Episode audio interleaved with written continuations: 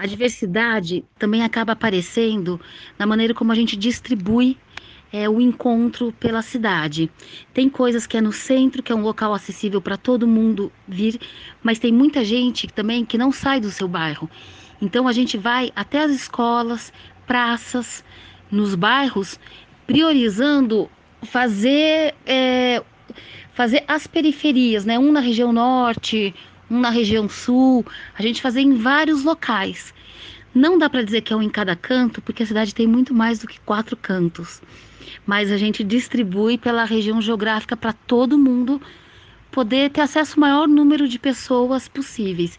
E esse ano também está indo para dois distritos, Lerroville e Varta.